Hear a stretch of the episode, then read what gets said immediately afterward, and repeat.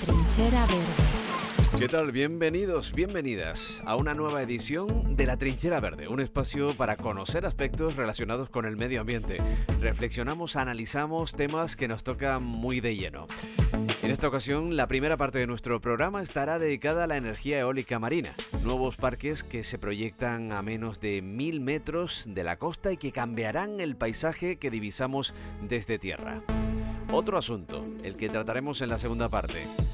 El turismo masivo que visita nuestro archipiélago. Reflexionaremos sobre la sostenibilidad de este fenómeno del que depende la actual economía de Canarias.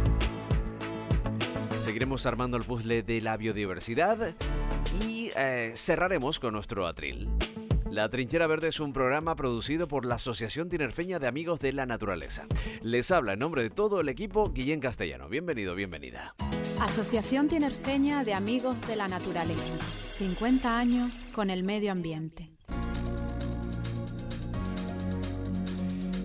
Esto que estamos escuchando es algo que ya conocemos. La energía eólica con aspas eh, lleva en Canarias ya bastantes años instalada. Incluso la mayoría de los molinos en tierra están ya obsoletos y al final de su vida útil que es de 20 años más o menos. Sin embargo llegan vientos nuevos y a Canarias llega la energía eólica marina. Hasta ahora la energía eólica marina no se había desarrollado en España principalmente por las profundidades tan altas de las costas españolas. Un nuevo modelo de eólica marina flotante, en este caso con tres anclajes y no cimentada, hace posible hoy en día la colocación de aerogeneradores a una profundidad máxima de mil metros y con una altura de cada molino de hasta 260 metros, 30 metros más alto que el más alto de los molinos que tenemos en tierra, para que nos guiemos. En Canarias tenemos la buena o la mala suerte de tener todo lo positivo en cuanto al clima y tenemos el viento que necesitan estos molinos para funcionar en el mar. De hecho, tenemos zonas de condiciones óptimas de mucho viento para la producción de energía con aspas. Y es por ello que el POEM, el Plan de Ordenación de Espacio Marítimo de la Demarcación de Canarias, que es algo así como el Plan de Ordenación Urbanística del Mar de Canarias, que se encuentra actualmente en trámite, se establecen zonas prioritarias y zonas de alto potencial para el desarrollo de proyectos de eólica marina en la demarcación marina de Canarias. La energía eólica genera rechazo social y también polémica en todos los sitios donde ha sido instalada o se prevé instalar. Basta poner eh, proyectos de eólica marina en noticias de internet para, para constatarlo. Movilizaciones, manifestos, eh, alegaciones, juicios. La resistencia social es importante y curiosamente mucha de esta resistencia está mm, liderada por organizaciones ecologistas que en principio están a favor de las energías renovables. ¿A qué se debe esto? ¿Por qué genera tanta polémica la energía eólica? Es un tema que además hemos eh, tratado en nuestros anteriores programas cuando se afecta también a zonas rurales y rodean a ciudades o a pueblos. En este caso vamos a dirigirnos al mar, a nuestra costa, porque seguramente muchos de ustedes no saben que la costa de Canarias, o parte de la costa de Canarias, va a ser invadida o copada por estos aerogeneradores en nombre del medio ambiente. Para hablar de este asunto tenemos a nuestra compañera Katy, compañera de la Asociación Tinerfeña de Amigos de la Naturaleza. Katy, ¿cómo estás? Bienvenida. Hola, buenas tardes. Juan Antón Pérez, licenciado en Derecho por la Universidad Pontificia de, de Comillas y letrado asesor de empresas por dicha universidad. Cursó el programa de doctorado de Derecho Público Europeo y Autonómico en la Universidad de Santiago de Compostela. Abogado en ejercicio desde el año 1990, jefe de gabinete de la Consellería de Presidencia de la Administración Pública de la Junta, año 87 y 90, secretario general de Relaciones Institucionales de la Vicepresidencia de la Junta de Galicia entre 2007 y 2009. Juan, Hola, ¿qué tal? ¿Cómo estáis? Bienvenido. Alex, ¿qué tal? Bueno, por otro lado tenemos también a Francisco Javier García, presidente de la Cofradía de Pescadores de San Miguel de Tajao. ¿Cómo estás, Francisco? Buenas, bien. Bien. Aquí estamos. ahora en tierra, ahora en tierra. Ahora en tierra. Ricardo Guerrero, doctor en Ciencias Físicas eh, por la Universidad Autónoma de Madrid, con premio extraordinario catedrático del área de Física Aplicada del Departamento de, de Física de la Universidad de La Laguna y director máster en Energías Renovables de dicha universidad. ¿Cómo estás? Hola, ¿qué tal? Buenas tardes, encantado. Buenas tardes. Katy, yo no sé dónde parte esta planificación de repente que se nos viene encima, ¿no? Eh, ¿Cuándo se aprobó? ¿Quién la aprobó? ¿En qué momento se debatió? ¿Hubo exposición pública? Yo no me he enterado. En fin, yo y muchos de los ciudadanos que ahora mismo estamos mm, cayéndonos del guindo en este sentido, ¿no? Sí, en Canarias nos estamos ahora pues acercando al desarrollo de la, de la eólica marina a través de los planes de, en los planes de ordenación marítimo del espacio marítimo están establecidas zonas donde se podrá desarrollar la eólica marina. Hablábamos antes de la polémica que puede generar eh, este tipo de energía en España lo tenemos bastante presente eh, porque bueno, eh, aparece en los medios de comunicación prácticamente todos los días o toda la semana en algún sitio en España. Hay grupos, asociaciones, plataformas en contra eh, del tipo de ordenación que se está haciendo, el tipo de desarrollo que se está haciendo de, de esta energía. Y bueno, la polémica normalmente pues se resume en varios puntos. Eh, el impacto visual es lo, pues, lo principal, que el impacto visual que causan los molinos en comparación con otros tipos de energía. El impacto medioambiental que causan, pues las aspas sabemos que tiene un daño importante en las especies, en, las aves, en la bifauna, y en este caso sería en la bifauna marina y también pues por el, lo que es la destrucción del hábitat, el efecto barrera, la colisión y también pues en el fondo marino, pues la, la, modificación de las corrientes, del viento, los campos electromagnéticos, pues tiene un impacto importante. El ruido y las sombras, en el caso de, del, sobre todo los que, los que se encuentran más cerca de la orilla o los que tienen que ver con zonas de pesca, la ocupación del suelo en el mar y la interacción con la, con la pesca local principalmente, pues son mm, problemas importantes que conlleva este tipo de energía. La destinación de espacios públicos a una producción industrial de carácter privado también es una de las polémicas que se discuten más a nivel, a nivel nacional, ¿no? lo que se ha llamado, como, se ha definido como la industrialización del mar. Claro, el mar es de todo, se supone, ¿no? sí, esa es una de, las de, las, de las discusiones que genera ¿no? este tipo de energía. ATAN, por ejemplo, para hacer una simple limpieza de playa, le piden una fianza por ocupar la costa. Sí, efectivamente, hay que eh, una serie de permisos. Y luego, eh, por el modelo centralizado de producción que establece este tipo de energía, pues con, pocos productores, donde se replica el modelo energético que tenemos actual de concentración, pues se replica eh, el mismo modelo en lo que es la, un, nuevo producto energético, pero reproduciendo, ¿no? esta vez del aire, pero reproduciendo el mismo modelo centralizado, ¿no? cosa que se podría evitar con otro, a lo mejor, con otros tipos de, producción de energía. Eh, renovable. Y finalmente, pues por la lejanía, otra de las críticas que se suelen eh, levantar, digamos, en respecto a este tipo de energía es la lejanía de los centros de consumo, que esto pues encarece el coste con los costes de transporte, que obviamente serán repercutidos a los consumidores, ¿no? Finales. Y luego, pues por el uso continuado, que esto también genera mucha polémica, de la declaración de utilidad pública, que ya lo comentaremos más adelante, que puede resultar un poco antiintuitiva, que es un, son artículos que permiten ceder espacios físicos públicos o privados a través de la expropiación o a través de la concesión eh, para proyectos de supuesto pues beneficio público. ¿no? Luego finalmente pues la consideración, esta consideración de utilidad pública para el beneficio privado pues por algunos abogados, algunos juristas ha sido es evaluado un poco como que puede llegar a ser hasta anticonstitucional, ¿no? Por el tema de que bueno, a lo mejor todo un pueblo no está de acuerdo, pero por beneficio público eh, todo ese pueblo tiene que tener allí instalado un, un, un desarrollo privado de energía, ¿no? Y luego, finalmente, pues por la existencia de casos de corrupción que han habido, porque son, bueno, concesiones de muchos años, eh, muchos beneficios detrás, y entonces, bueno, ya hemos tenido casos importantes de, corrupción. En Canarias hemos tenido también varios, tramitaciones fraudulentas o abusivas relacionadas con parques, con parques energéticos. Entonces, claro, frente a toda esta polémica, una energía con tantas ventajas, pues mm, está conllevando también una, una buena cantidad de polémica. Entonces nos preguntamos, por qué se propone este estilo de energía, este tipo de energía, en este caso la eólica marina, de la que estamos hablando, en Canarias. ¿no? Y en este sentido, pues nos gustaría saber la opinión de, Ricardo como conocido y experto en, producción de energía renovable. Eh, vale. Eh, bueno, eh, desde mi punto de vista, la energía eólica en Canarias primero es la, la energía renovable que inicia toda la, implementación de generación autóctona en Canarias. Esto se produce en los años 90, empieza, eh, porque era la energía más barata en ese momento, la energía renovable más barata en ese momento, aunque era bastante cara. Ahora ya ocurre todo lo contrario, ahora la eólica es barata, la fotovoltaica es más barata aún.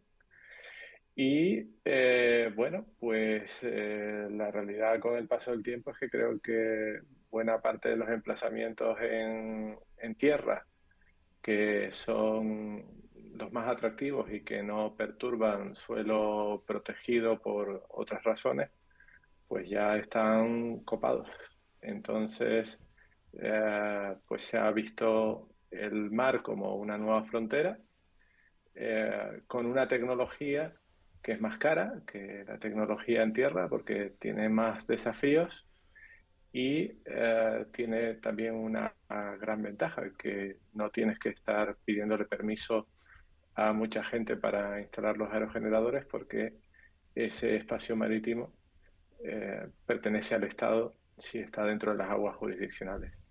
Eh, inconvenientes tiene desde un punto de vista técnico. Es necesario hacer una conexión a tierra y por tanto la red tiene que estar preparada para recibir esa energía. Y también de paso, pues como se ha mencionado anteriormente, eh, dadas las condiciones del fondo marino que tenemos en Canarias, parece que la opción más razonable pero más cara es utilizar eólica flotante con unos anclajes que pues van subiendo de precio a partir de que eh, la profundidad es mayor. Esto también implica eh, pues un, desafío eh, e implica unos costes más elevados. Hmm. Y, además, Katy, ya eh, solamente los aerogeneradores que han sido eh, instalados en, tierra han generado un impacto ambiental que eh, seguramente muchos de nosotros cuando nos fijemos, la próxima vez que vayamos por la autopista del sur, veremos barrancos mm, atravesados por pistas como quesos gruyère. O sea, determinados ecosistemas que estaban vírgenes, entre comillas, ahora comunican con carreteras los distintos aerogeneradores y han producido un impacto ambiental del que nadie ha dado cuenta, por lo menos, o por lo menos las instituciones públicas ni siquiera mm, han caído en ese detalle, pero están provocando un impacto ambiental tremendo en nombre del progreso y de las energías limpias. Sí, en el caso en tierra, al menos en, Tenerife, y de eso nos puede hablar después Fran, el municipio de Arico, pues ya prácticamente, vamos, como dices tú, un queso gruyere. Totalmente. Está lleno de, el, paisaje está bastante, bastante modificado. Aquí en España, mmm, Joan, por ejemplo, nos podría hablar de Galicia, que es una de las comunidades en donde más polígonos de eólica marina están previstos desarrollar. Mm. Eh, Joan, ¿qué está pasando en, en, Galicia y cómo afecta o puede afectar a los gallegos el desarrollo de todos estos proyectos de eólica marina? A ver, a Galicia ya nos ha afectado sustancialmente el, desarrollo de la eólica terrestre, ¿no? Es decir, aquí hubo primeramente, bueno, es sabido, somos un país con muchísimo viento y sobre todo tenemos, igual que Canarias, ese viento primero que viene del mar, ¿no? Que es el más, el más útil y el que más genera eh, esa producción eh, eléctrica. Eh, tenemos que pensar que Galicia, que también fue explotada hidráulicamente en la época ya en la época del franquismo con, la, con los embalses, ¿no? Es decir, eh, tiene en, en, fuentes renovables ya ha cumplido, ha excedido un 57% los objetivos de la Comisión Europea para el año 2030 del conjunto de, de la Unión Europea, ¿no? Eh, prácticamente más del 50% de la energía que consumimos es renovable y exportamos la tercera parte. Esa energía no nos genera absolutamente ningún beneficio. Eh, se ha planteado en varias ocasiones la tarifa eléctrica gallega, es decir, que podamos ofrecer a nuestros consumidores y a nuestras empresas una tarifa sustancialmente distinta. Por ejemplo, en, Madrid no produce nada de electricidad, no, no hay ni un, ni un molino eh, eh, eh, eólico, ya no solamente en la castellana, sino evidentemente en su sierra. ¿no? Entonces, claro, aquí lo, que, lo que se valora es que estamos sufriendo un impacto ambiental, ecológico, estamos sufriendo un impacto paisajístico y un impacto socioeconómico porque los parques eólicos en tierra son un desastre en términos demográficos e, y económicos. El Concello de Muras, que en, Galicia es la comunidad local más afectada por eólicos, ha, sufrido en, los últimos 15 años una pérdida de demografía del 20% y de PIB por habitante del 14%. Es mentira que se cree empleo, se crea un empleo temporal mientras se monta el parque y luego hay una, una, labor de mantenimiento que es común a muchos otros parques.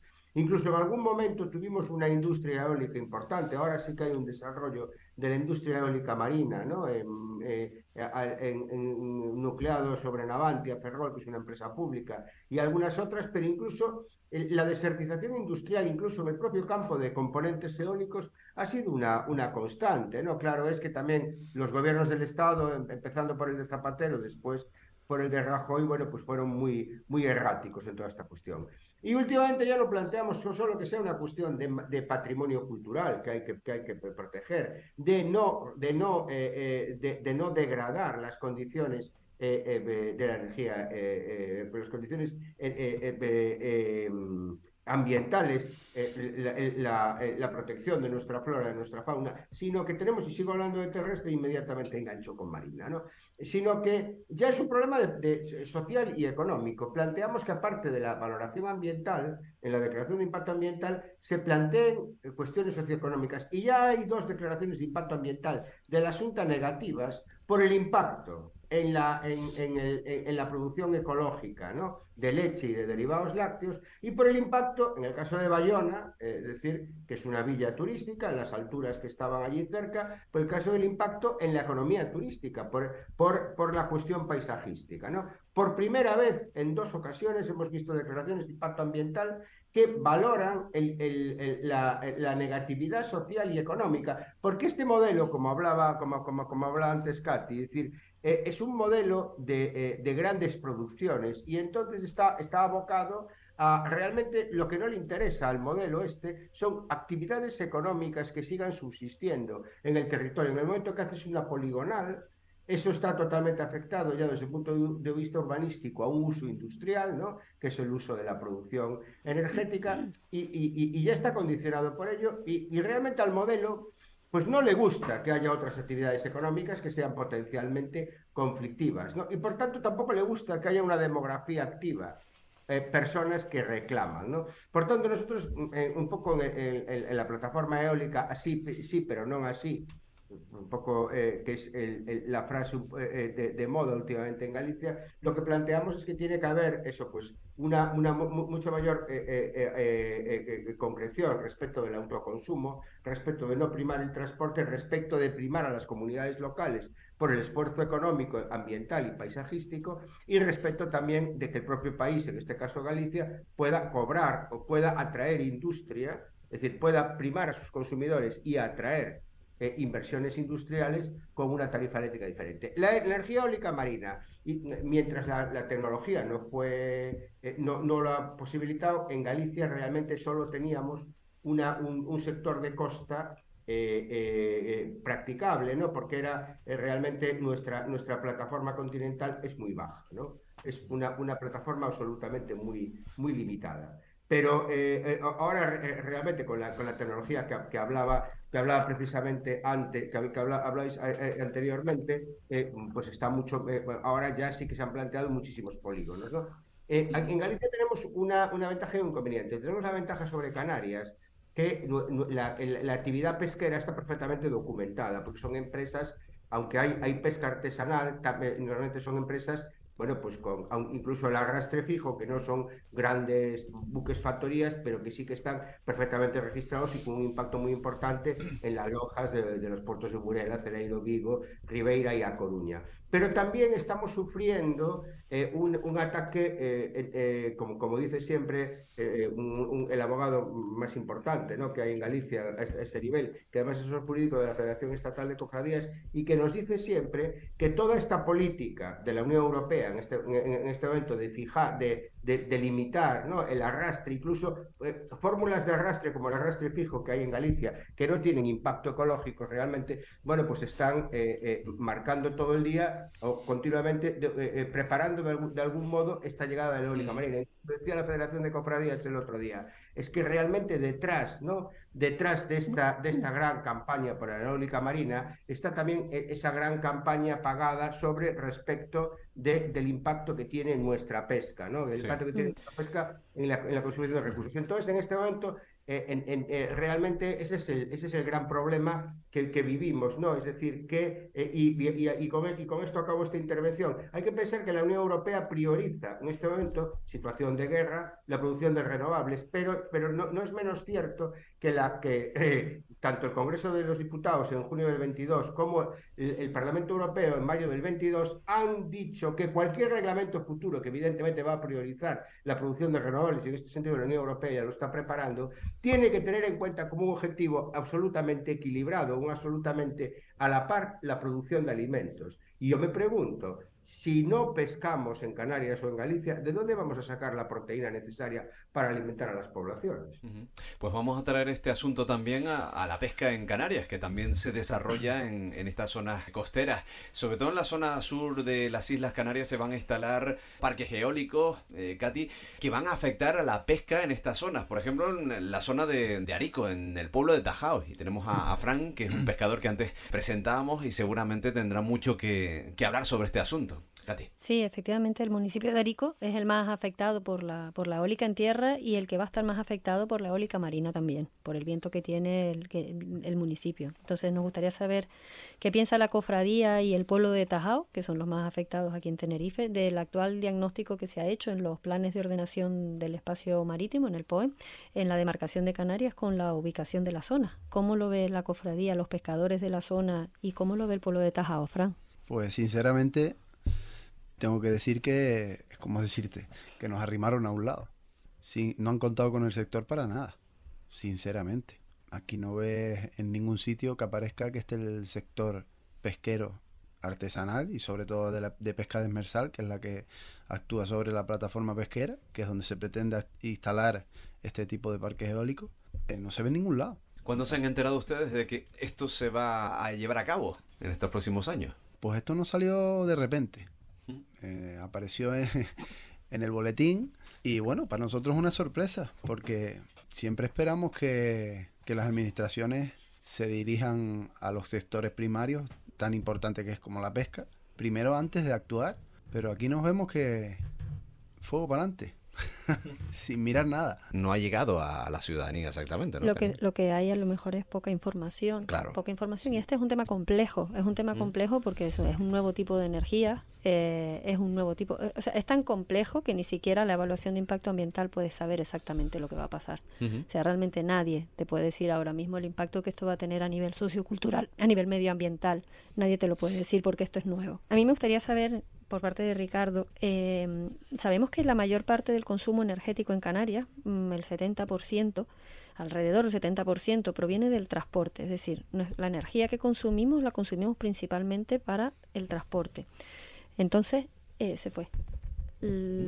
La instalación de grandes polígonos de energía eólica y el suministro a la red nos va a ser más sostenibles, eh, más independientes del petróleo. O sea, esto ¿Cómo se conjuga con, un transporte que está basado en, energías fósiles? Bueno, la idea es que el transporte evolucione y se convierta en eléctrico, especialmente el transporte rodado. Hay que, de los números que, decías antes, Katy, mm, hay que señalar que un 50% de la energía que se consume en Canarias va al transporte aéreo y marítimo.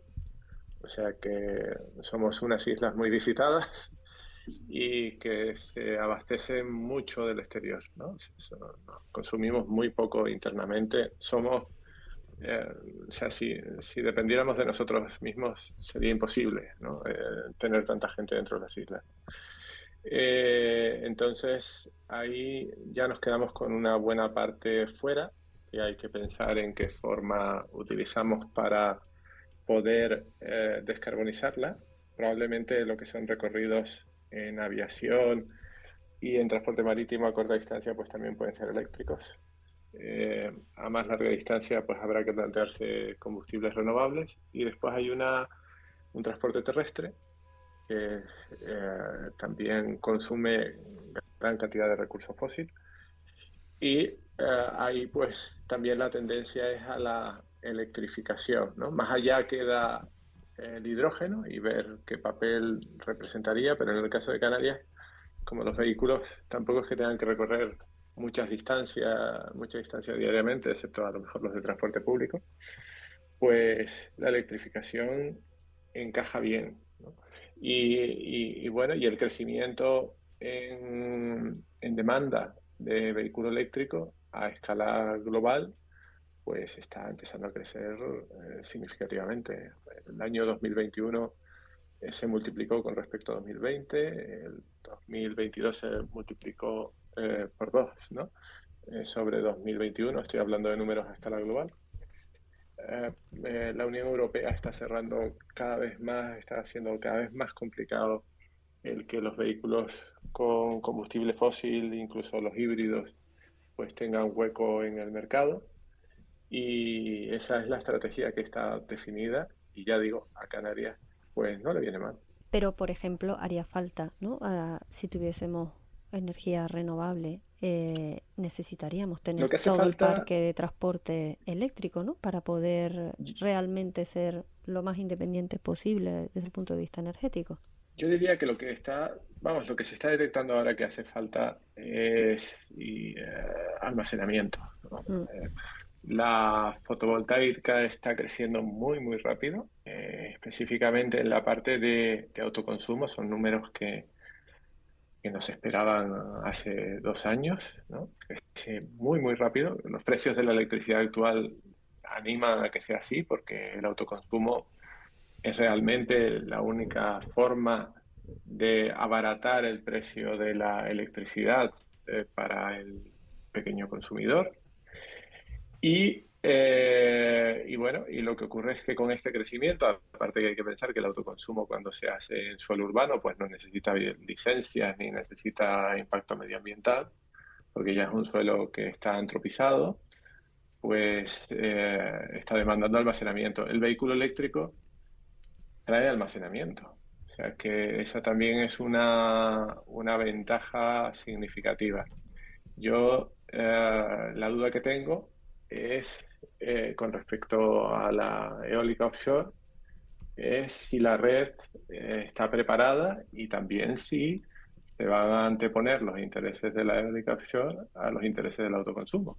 Eso es lo que, lo que a mí me, me preocupa, porque la red tiene sus limitaciones y esto al final pues es una decisión que hay que tomar y, también hay que entender que, que, las empresas que invierten, invierten si ven seguro el retorno, porque si no hay, hay más sitios donde invertir o invertir en otras cosas.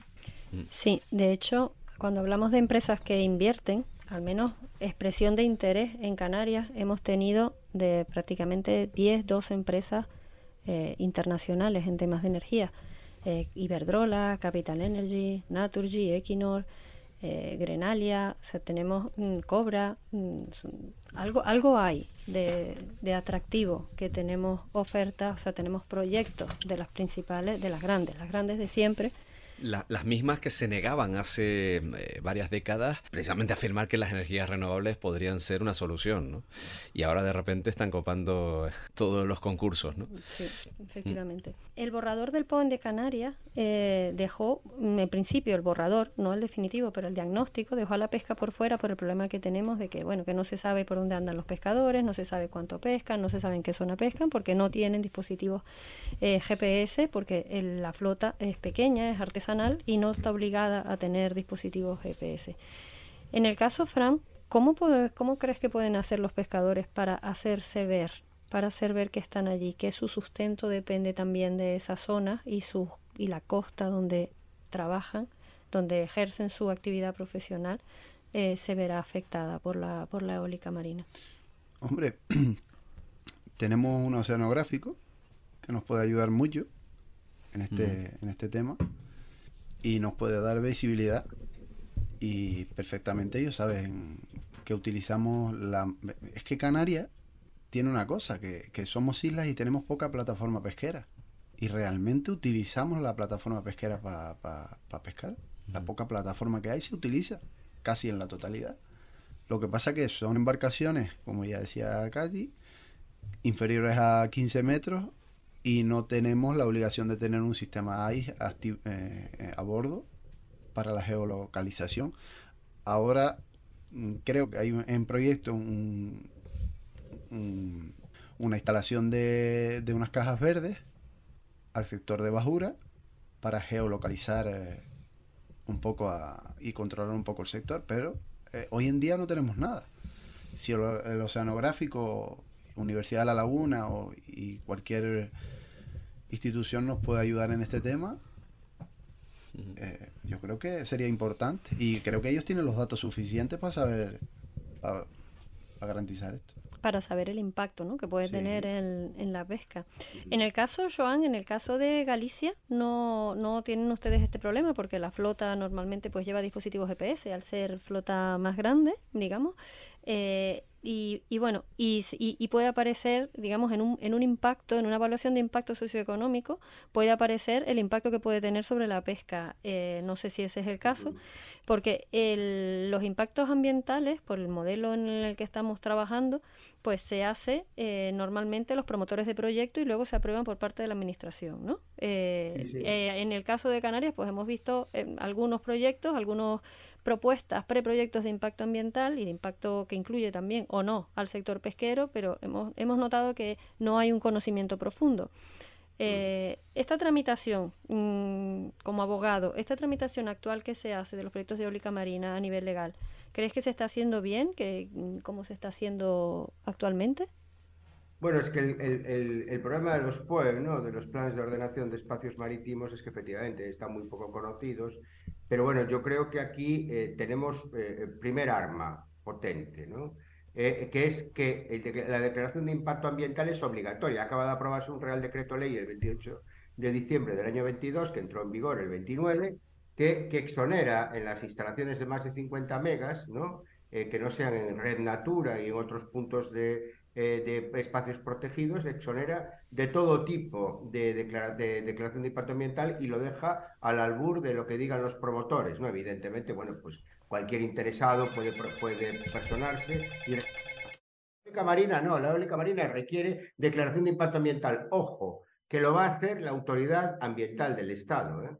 Esto también es un, fenómeno que, así como hasta ahora eh, la gran responsable de, la, explotación, digamos, colonial eólica de Galicia fue la propia Junta, porque realmente no tenemos ningún parque eh, eh, eólico terrestre autorizado por el Estado por ahora, de más de 50 megas.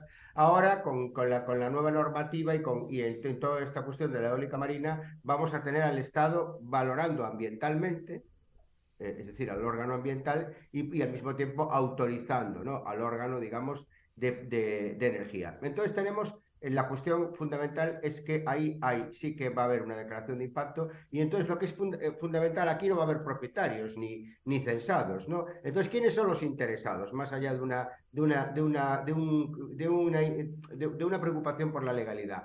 Pues todos aquellos que sean pescadores, ¿no? O personas, pues por ejemplo, organizaciones ecologistas, ¿no? organizaciones ambientales para la protección, por ejemplo, de la, de la fauna marina. Entonces, eh, las declaraciones de impacto ambiental son fundamentales, hay que personarse, hay que, hay que realizar alegaciones, tanto como ciudadanos normales, porque, porque tenemos derecho a hacerlo eh, en virtud del principio de, del principio de acción pública en materia ambiental, pero si somos interesados, además, tenemos, ya podemos personarnos en el procedimiento e incluso afrontar ante la Audiencia Nacional un contencioso administrativo contra las autorizaciones que en su momento se dicten. ¿no?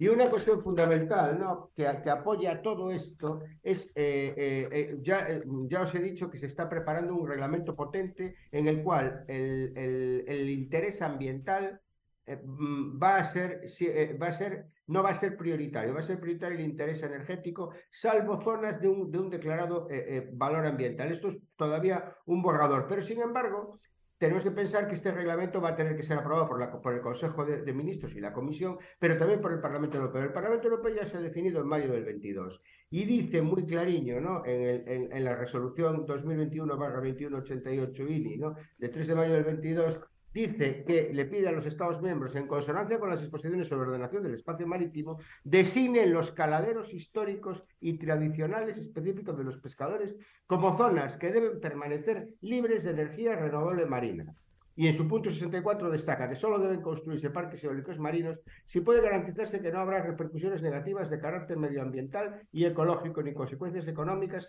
socioeconómicas o socioculturales para los pescadores y productores agrícolas en consonancia con los objetivos de la economía azul y del Pacto Verde Europeo. En el Congreso de los Diputados, el 7 de junio del 22, se aprobó el llamado Manifiesto de Burela en defensa del sector pesquero del Cantábrico Noroeste y dice que, se, que en materia de producción eólica debe evitarse el perjuicio al sector pesquero y la preservación de los ecosistemas marinos. Yo creo que en estas resoluciones que no tienen valor jurídico, pero sí que tienen un valor de, guía fundamental, ¿no? Y en toda la posibilidad de, personarse en los procedimientos como interesados, tanto las organizaciones pesqueras, las comunidades pesqueras, las comunidades locales y las organizaciones ambientales, y ulteriormente ir al contencioso administrativo, aquí está la lucha y basándose, por supuesto, en la prueba que tenéis que aportar de esa actividad secular de la pesca artesanal canaria. Efectivamente, en eso estamos. Eh, Ricardo, una en relación a lo que comenta Joan, eh, hay organizaciones ecologistas, los pescadores obviamente canarios eh, y, las y organizaciones ecologistas plantean hacer una visión holística de lo que es la planificación de las renovables. Es una demanda continua, ¿no? Y también pues restringir el desarrollo de la eólica con aspas, sobre todo la eólica con aspas, a zonas con baja biodiversidad zonas donde la pesca no sea importante y prohibirlo en zonas con muy alta biodiversidad.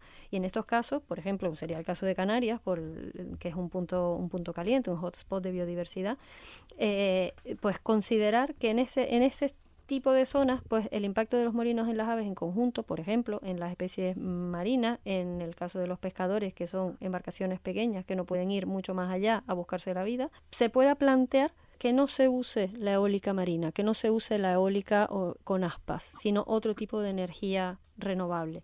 En Canarias tenemos otras opciones. ¿Es posible tener otras energías renovables y no tener que tirar de la eólica marina? Vamos a ver, hay una premisa principal en el, en el sector eléctrico que es lo que se llama la garantía de suministro. Entonces, em, eso mm, es, eh, digamos, el, el, primer mandamiento eh, todo el sistema eléctrico se basa, por encima de todo, por encima del precio, por encima de la generación renovable, en que eh, se garantice el suministro de, la electricidad. Si nos vamos a fuentes de energía renovable, que sabemos que pues, tienen su, eh, su dinámica, es cierto que esa dinámica la podemos domesticar con, con almacenamiento, siempre resulta interesante no apostar todo a la misma tecnología. Evidentemente, eh, lo que tiene sentido, y, además así la Unión Europea lo establece a través de la regulación sobre ayudas al desarrollo renovable, es que la premisa fundamental es una premisa de, coste, ¿no? de, que, de tratar de conseguir la energía más barata posible. Y ahí en renovables eh, vuelvo a decirlo, la fotovoltaica es la que gana la partida ¿no? y la va a seguir ganando. Entonces, em, con esto lo que quiero decir es que, bueno, un poco de eólica viene bien. Eh, que la coloquemos en tierra o en mar. Bueno, eso ya a gusto del consumidor, ¿no? Al final es una decisión política. O sea, muchas veces nos planteamos este tipo de situaciones como si fuera una especie de, mandato divino o algo que, no, al final es, es la política, ¿no? La que decide dónde se colocan unas cosas y dónde se colocan otras. Eh, hay una parte técnica, quizás, que es cómo se elabora la planificación de las redes de transporte en España, que hasta la fecha principalmente eh, se elabora la propuesta de red eléctrica y red eléctrica elabora la propuesta a partir de las solicitudes de los promotores de, generación renovable. Entonces, es una forma lógica, es una forma de mercado. Eh, pero ya digo, eh, todo lo que sean argumentos que, a mí se me escapan, ¿no? los, los argumentos medioambientales, si políticamente se considera que son adecuados, pues esa es la vía. Y sin embargo, nadie plantea eh, que hay que disminuir el consumo en todo esto, ¿no? no sí, se plantea, sí se plantea. ¿eh? De hecho, eh, ahora mismo hay un Fondo Nacional de Eficiencia que se ha instaurado y aparte es un fondo que en principio estaba solamente destinado a las eléctricas y el gobierno cambió el rumbo desde mi punto de vista, adecuadamente y metió a todas las energéticas, a disgusto de, los petroleros, ¿no? Y, y, sí hay exigencias de mejora de eficiencia energética, incluso hay grandes eléctricas que están eh, señalando ya sus objetivos de reducción en cuanto a, lo que son los consumos de sus clientes. Y nosotros como una sociedad de consumo, disminuir también eh, la compra, el uso, eh, la duplicidad en, electrodomésticos, etcétera, etcétera. Yo creo que va mucho más allá de, todo eso incluso, ¿no? Yo personalmente mm. creo que más que estar pensando en el ahorro, lo que hay que pensar es en la eficiencia, ¿no? Porque al final, si la energía produce riqueza en una sociedad, si esa producción de energía es a través de renovables, pues creo que, que, no debería, o sea, debería ser bastante inocuo. Hay otras actividades humanas que son mucho más agresivas hacia el medio ambiente que lo que puede ser la generación de energía renovable. Y eh, lo que no podemos, o sea, hay que, hay que diferenciar, y, la Unión Europea lo hace, ¿no? Dentro de sus propias directivas, eh, por lo que apuesta es por, por, la eficiencia energética. ¿no? Ese, es el, ese es el término que, que, creo que debe preponderar. Pero la eficiencia energética entendida como que, porque por ejemplo aquí tú vas a la principal cadena de supermercados, una de las principales de Canarias, está encendida todas las luces, toda la noche, todas las noches de todo el año. Y así ves una detrás de otra. Es fácil de verlo porque vas por la calle y, y ves que no hay ahorro energético. Claro, pero, pero la eficiencia al final mm, se mide como digamos, un indicador de intensidad energética sobre unidad de, valor añadido en, una actividad económica, ¿no? Entonces, evidentemente, ahí la eficiencia energética lo que produce son ahorros, ¿no? O sea, eh, es así. Y, también hay directivas, ¿no? Por ejemplo, una directiva muy interesante que, que hizo en su momento que se cerrara la refinería de Santa Cruz de Tenerife, no nos olvidemos, que es la, la, la directiva de emisiones industriales, que yo creo que se puede extender. La Unión Europea está haciendo muchos esfuerzos en cuanto a certificaciones energéticas. Hay un asunto que tenemos ahí a la vuelta de la esquina, que además está planteado en la ley del suelo canaria, que es eh, lo que son las ocas de los edificios, que las hemos pospuesto a 80 años desde su edificación. Bueno, ¿y por qué no la reducimos a 60 y empezamos a mejorar la eficiencia energética de los edificios? ¿no? Pero tratemos el, asunto desde el punto de vista de eficiencia energética. Yo, mm, que en fin, hace un par de años estuve haciendo una estancia en, un sitio que, creo que está muy bien, el Laboratorio Nacional de Energías Renovables en Estados Unidos, la primera cosa que me dijeron cuando llegué allí, eh, fui a coger el ascensor para subir a la planta donde estaba y, me preguntaron que si tenía algún problema de movimiento, que, que lo normal era usar la escalera, ¿no? Y, y, a partir de ese día, del primer día, pues empecé a usar la escalera al final es, eficiencia, como digo, ¿no? O sea, incluso me venía bien para la salud. Así que eh, planteémonos, eh, o sea, tratar de utilizar ah, de la mejor forma posible la energía en, nuestra actividad económica y nuestra actividad humana. Ya digo, si esa fuente de energía es renovable y por tanto, pues se entiende que su impacto medioambiental, como digo, es muy reducido. Yo, una última pregunta para ti. Una de las polémicas de los proyectos de energía renovable es, como comentábamos antes, la declaración de interés público y más recientemente de interés público superior. ¿De dónde viene y cómo funciona esta herramienta legal que permite un poco cabalgar por encima de, de los requisitos normales? ¿Qué supone que un proyecto sea de interés público o de interés público superior? Vamos a ver, eh, realmente hasta ahora, en os digo, la energía eólica en Galicia eh, tenía una normativa propia, además con rango de ley, que pocas comunidades autónomas tenían este rango de ley, porque de lo que se trataba era de blindar al gobierno autonómico de las reclamaciones eh, judiciales contenciosas administrativas. ¿no?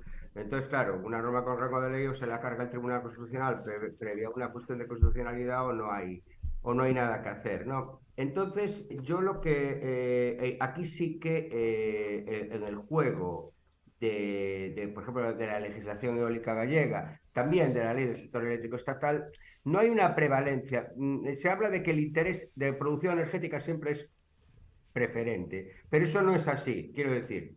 Es un concepto jurídico indeterminado que no determina que la producción de energía sea superior a la producción de alimentos. Yo antes os leía estas resoluciones, tanto de la, del Parlamento Europeo de mayo del 22 como del Congreso de los Diputados de junio del 22, donde eh, eh, el, interés de producción energética tiene que compatibilizarse con el interés de, preservación ambiental y con el interés de producción de alimentos, ¿no? Eh, es más, yo creo que cada vez más hay que, y yo creo que las organizaciones ambientalistas y ecologistas tienen mucho que hacer ahí, es no solo reclamar la protección ambiental de flora, fauna, patrimonio cultural, ¿no? que, mm, que también puede ser incluso muy interesante en, en, algunas zonas de mar, por ejemplo en la plataforma eh, pesquera, en la, plataforma costera, ¿no? Eh, sino, sino eh, la, cuestión social, social y económica, es decir, hay comunidades locales pesqueras que tienen una finalidad que, que, que realmente es un, una, una, cuestión de, de es decir, de, de, de, ambientalismo humano, es decir, son actividades económicas tradicionales que, provocan una fijación de la población, que provocan, eh, eh, es decir, una, unos beneficios indudablemente ambientales, porque la, demografía humana pues aquí también tiene un papel importante, y entonces eh, trasladar esto a, los conflictos, a las, porque al final en, todas las normas lo que hay es un juicio de compatibilidad. Si son compatibles las actividades, son compatibles. Entonces hay que regir, hay que establecer un sistema de compatibilidad. Y si no son compatibles, habrá que decir qué actividad tiene preferencia. A pesar de que se dice en la normativa que la producción de energía, de energía a partir de fuentes renovables es un objetivo fundamental europeo y estatal, sí que es cierto que hay muchos, eh, eh, declaraciones, muchas declaraciones de impacto ambiental negativas y muchos, muchos parques frustrados. Por tanto, hay que trasladar siempre eh, la oposición ¿no? En, función de estas finalidades ambientales, de patrimonio cultural, mm, a, nivel de tierra, mm, si estamos hablando de mar básicamente, la actividad pesquera, pero también la protección de la fauna marina, que es absolutamente eh, eh, fundamental, ¿no? Y, sobre todo que es tan rica y tan diversa en Canarias, ¿no? Entonces, eh, esta, esta prevalencia, mm, es decir, esta prevalencia es teórica, ¿no? al final la prevalencia quien la va a dictar es el órgano ambiental que haga la declaración de impacto ambiental, que es obligatoria en todo tipo de instalaciones de eólica marina. Eso va a ser, va a condicionar si se puede o no se puede dar la autorización. Y creo que no hay, no hay más remedio, es decir, no se puede hacer producción de, reno, en, energía eh, a, partir de fuentes renovables si no se tiene un modelo de eficiencia o de ahorro, por supuesto, claro que sí.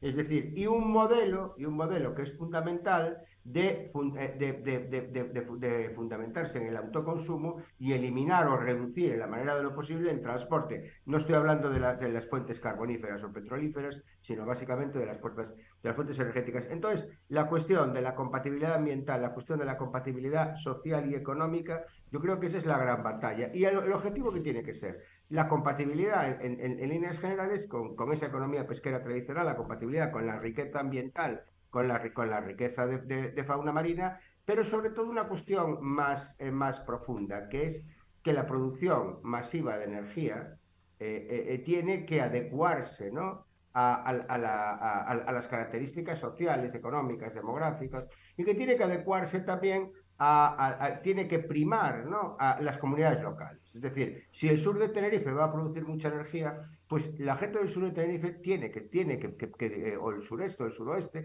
tiene que beneficiarse de eso. Es decir, las comunidades locales tienen que beneficiarse de ese plus, digo, de ese, de ese eh, deterioro de sus condiciones ambientales, paisajísticas, humanas, demográficas, económicas, que sufren por la producción energética. Y esto, eh, y más aún, con, con los préstamos para promotores al 5%, después de cómo está evolucionando el, el, Euribor, yo creo que cada vez es más complicado, porque nos vamos a encontrar con que estos grandes promotores, que algunos no son tan grandes, van a ir muy justos en la cuenta de explotación y van a, ya sé que, en, en, el mar no va a ser posible la expropiación, pero en tierra ya lo están planteando, ¿no? Es decir, intentar pagar lo mínimo posible. No sé, yo creo que va a haber unos años muy, muy movidos en este terreno y yo creo que vamos a aprender continuamente. Ricardo Guerrero creo que quiere añadir algo, ¿verdad, Ricardo? Sí, sí, no, yo quiero decir que, no estoy de acuerdo con, lo que dice Joan de que el precio de la electricidad se eh, vea afectado por el eh, recurso eléctrico, si está disponible o renovable en un lado o en otro. ¿no? Eso, eso va en contra. Primero, es, muy complicado de, de, realizar, es decir, eh, porque el sistema eléctrico en la península es, es, único y se apoya de un lado a otro, ¿no? No es solamente una cuestión de, de, digamos, de, de, dónde está el recurso, sino que después hace falta almacenamiento, hace falta control, hace falta muchas cosas.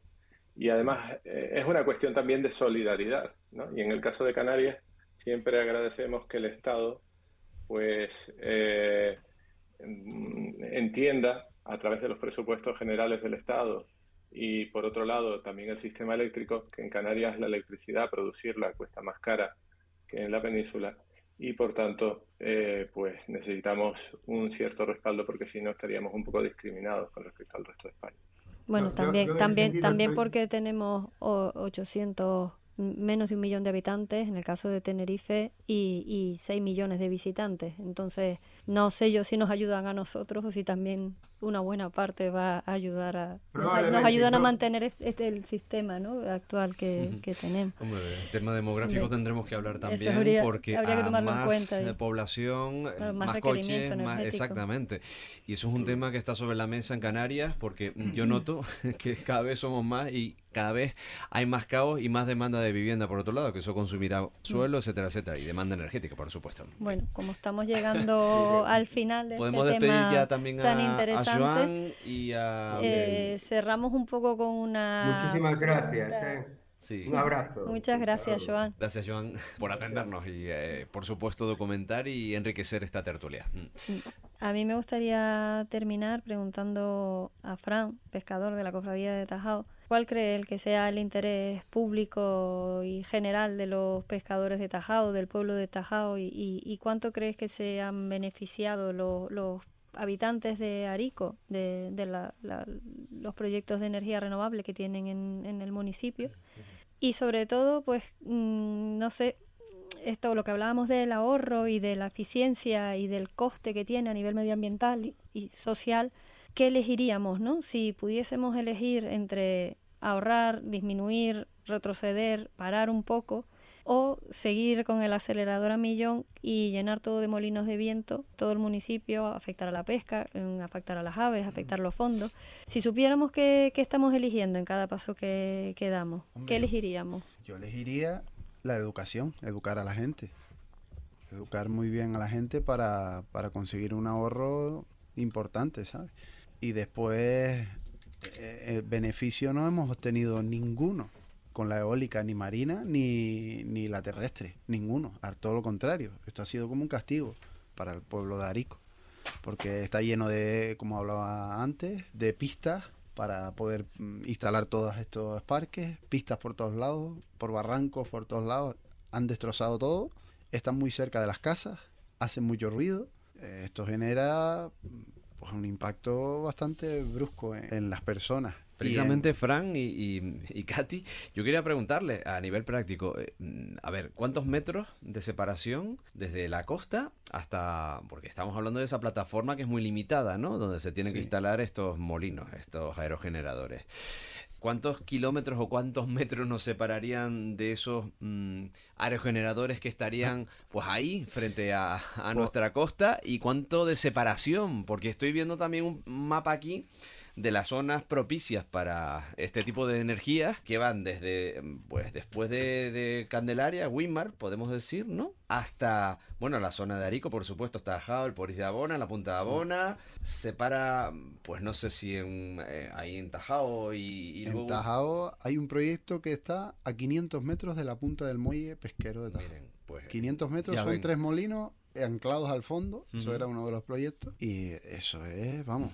Frente al Médano, miren, más castigo para el Médano. El vergonzoso puerto industrial que no tiene ni un solo barco y ahora también vamos a tener unos molinos frente a la tú montaña roja, si, si, afecta esto que... Para seguir adornando la costa del Médano, ¿no? Afecta allí en, la zona de Arico, que tú date cuenta que la gente en Tajado, por ejemplo, hay muchos solares donde no te dejan ni tocar una piedra y sin embargo para instalar un parque, pistas y destrozan barrancos y hacen de todo. Pero ahí, no toques nada en tu solar, ¿eh? No, se te ocurra fabricar. Bueno, pues ya saben qué autoridades han permitido esto durante todos estos años. ¿A quién les pedimos explicaciones? Ayuntamientos, Cabildo, Gobierno de Canarias. ¿Quiénes han permitido esto? Tanto que quieren nuestra tierra. ¿Quiénes propician que se hagan estas pistas y que se destruya el medio ambiente a favor de una energía renovable? ¿Ha habido un total descontrol? ¿A quién le pedimos explicaciones exactamente? ¿Y a quién le vamos a pedir explicaciones en el futuro cuando se vea afectada la pesca, como decía el compañero Frank, y también eh, paisajes, eh, cuando nos vayamos a, bañar y veamos frente a la costa esos molinos que van a adornar eh, la costa sur de la isla de Tenerife en este caso, ¿no? De hecho, el, el el Consejo Superior de Investigaciones Científicas, hizo un escrito, publicó un escrito llamando la calma y mm. advirtiendo del daño irreparable que puede causar la, colocación desordenada de energía eólica. Incluso llegaron a comentar que no, no, no basta un simple cambio de, de, fuentes energéticas fósiles a fuentes renovables, sino que hace falta un cambio de modelo social, territorial y económico profundo. Y esto, esto es el CSIC, no somos nosotros. Entonces, pues bueno, tenemos que ver bien las consecuencias de lo que estamos decidiendo hoy en día, porque las concesiones son de 20 años, el impacto no sabemos el que sea. Lo que comentabas antes de a cuánta distancia con la tecnología actual, eh, a menos tienen que estar a menos de mil metros de la, profundidad. Vale, entonces con la plataforma que tenemos, pues la distancia dependerá de los metros. Ricardo, ¿querías añadir algo? Sí, brevemente. no, solo, sí, no, no, no, solo diría que los aerogeneradores van a durar más de 20 años y más de 30. No, las, concesiones. Eh, Yo hablaba de las concesiones que suelen ser 20, 30. Bueno, pero las concesiones al final se alargan si es necesario. O sea que no, no, no, demos eso por un número mm, fijo. ¿no? Bueno, pues despedimos a Ricardo Guerrero. Muchísimas gracias también por aportar muchísimo en esta tertulia, en este contexto de energías renovables que hemos situado en nuestra trinchera verde. Un abrazo. Venga, igualmente. Hasta luego. Muchas gracias. Que hay una energía, la, energía geotérmica, que puede ser una alternativa a todo esto, que yo pienso que se tiene como silenciado esto y no sé por qué se, se extiende tanto el tema de la eólica y, y la fotovoltaica. Y, acabar con todo lo, poquito que tenemos en las islas, teniendo esta energía que, hombre, yo la desconozco, la verdad, pero eh, por lo que me han dicho poco por el aire, puede ser bastante productiva. Vamos a ver, no pongamos tampoco las manos en el fuego, que nunca se sabe qué tipo de impactos pueden también puede haber, porque hace 30 años hablamos de los beneficios de la energía eólica, de la energía eólica y estamos aquí hablando del mayor impacto que hemos tenido en mucho tiempo. En eólica, agüita. Nos llevamos, ya nos llevamos la isla en peso. Madre mía. Estamos como pollo sin cabeza, eso está claro. ¿eh? Desproporcionado crecimiento demográfico, desproporcionado de crecimiento en el plano automovilístico y no nos sentamos en una mesa para debatir cuál queremos que sea el futuro de nuestro archipiélago. Y dentro de un ratito hablaremos de turismo, el, turismo masivo que siempre celebramos en Fitur y que también está generando un impacto grandísimo y que justifica también la construcción de, más camas hoteleras a lo largo y ancho de la isla. No hay más que ver en muchos municipios cómo están eh, construyendo y, justificando ese tipo de, construcciones, ese tipo de instalaciones. Fran, muchísimas gracias por, atendernos, por estar aquí con nosotros, por acercarte desde el mar hasta este punto donde están los estudios de, la trinchera verde. Francisco Javier García, gracias. Gracias a ustedes. Y Katy, compañera Tan, gracias por otra vez dirigir este debate, este contenido en la trinchera verde sobre energías renovables en esta ocasión. Gracias.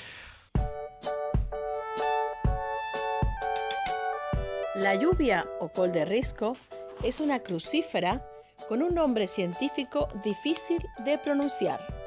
Grambe strigosa leer. Es un arbusto pequeño que alcanza un metro y medio de altura. Aunque en La Palma hay una variedad más grande que alcanza los 3 metros y tiene flores rosadas, distintas de las que encontramos en otras islas que son blancas. Es un endemismo que podemos encontrar en Tenerife, La Gomera, La Palma y El Hierro. Y existen al menos nueve especies endémicas de este género en Canarias. ATAN, en lucha por la conservación. Únete. atan.atan.org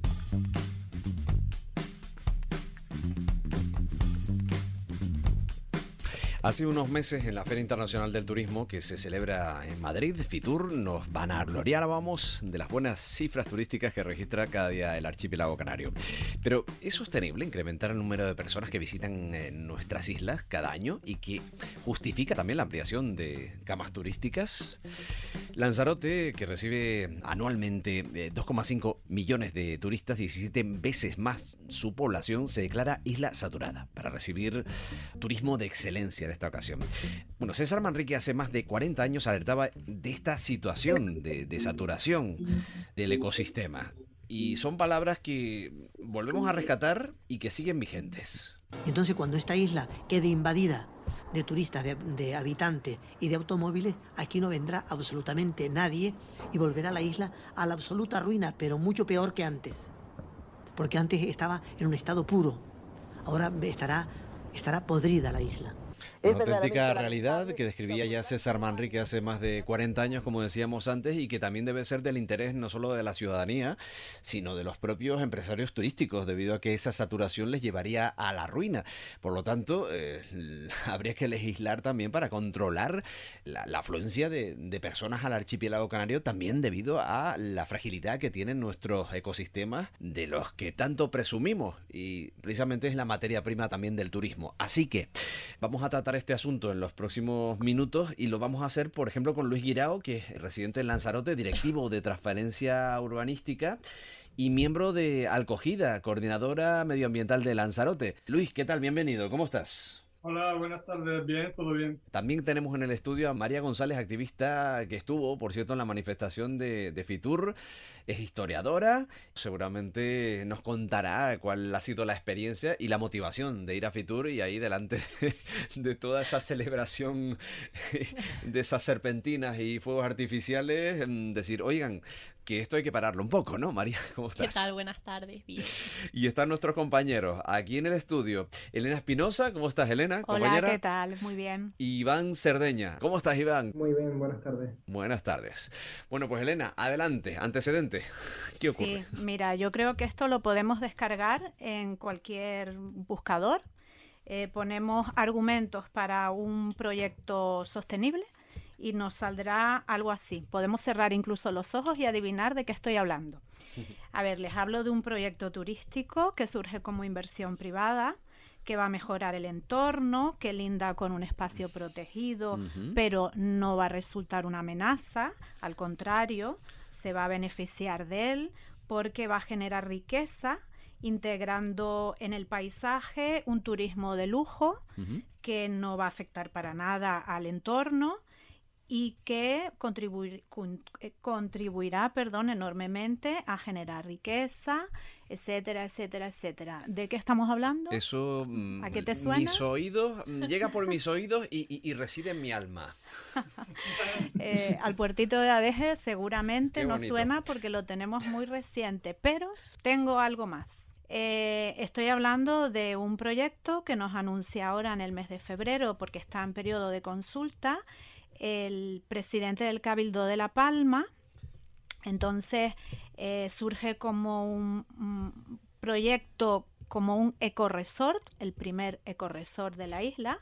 Eh, estará situado en Breña Alta, en las zonas de medianías altas de, este municipio. Em, linda con una zona de protección de aves de la Red Natura 2000 eh, cuenta nada más y nada menos con 1.027.000 metros cuadrados, pero va a ser totalmente respetuoso con el entorno mm, porque introduce turismo de lujo, un hotel de cinco estrellas, eh, villas y apartamentos, instalaciones deportivas, campo de golf, observación de aves, planetarios, centro de congresos y mm, por supuesto se va a combinar con actividades de recuperación de elementos patrimoniales, eh, senderos, es decir, que va a suponer una mejora para el espacio. Qué bonito. Te digo otra. En, eh, un italiano que llegó hace unos 50 años a Tenerife, aterrizó aquí y le dijo a la mujer, estos terrenos en tu honor van a ser edificados porque voy a hacer una cosa muy bonita. Por este amor, en la zona de Abades, Punta de Abona. Pero ¿qué culpa tenemos de ese amor de hace 40 o 50 años los ciudadanos de esta isla? Mm, Desde y va a ser un ejemplo además de mm, utilización medioambiental. No sé si creo que van a hacer unas huertas o algo así en una zona de, secano. Pero miren, consecuencias del amor. El amor no siempre es bueno. Pero ahora la novedad es que ya lo podemos declarar como eh, especial interés, interés insular.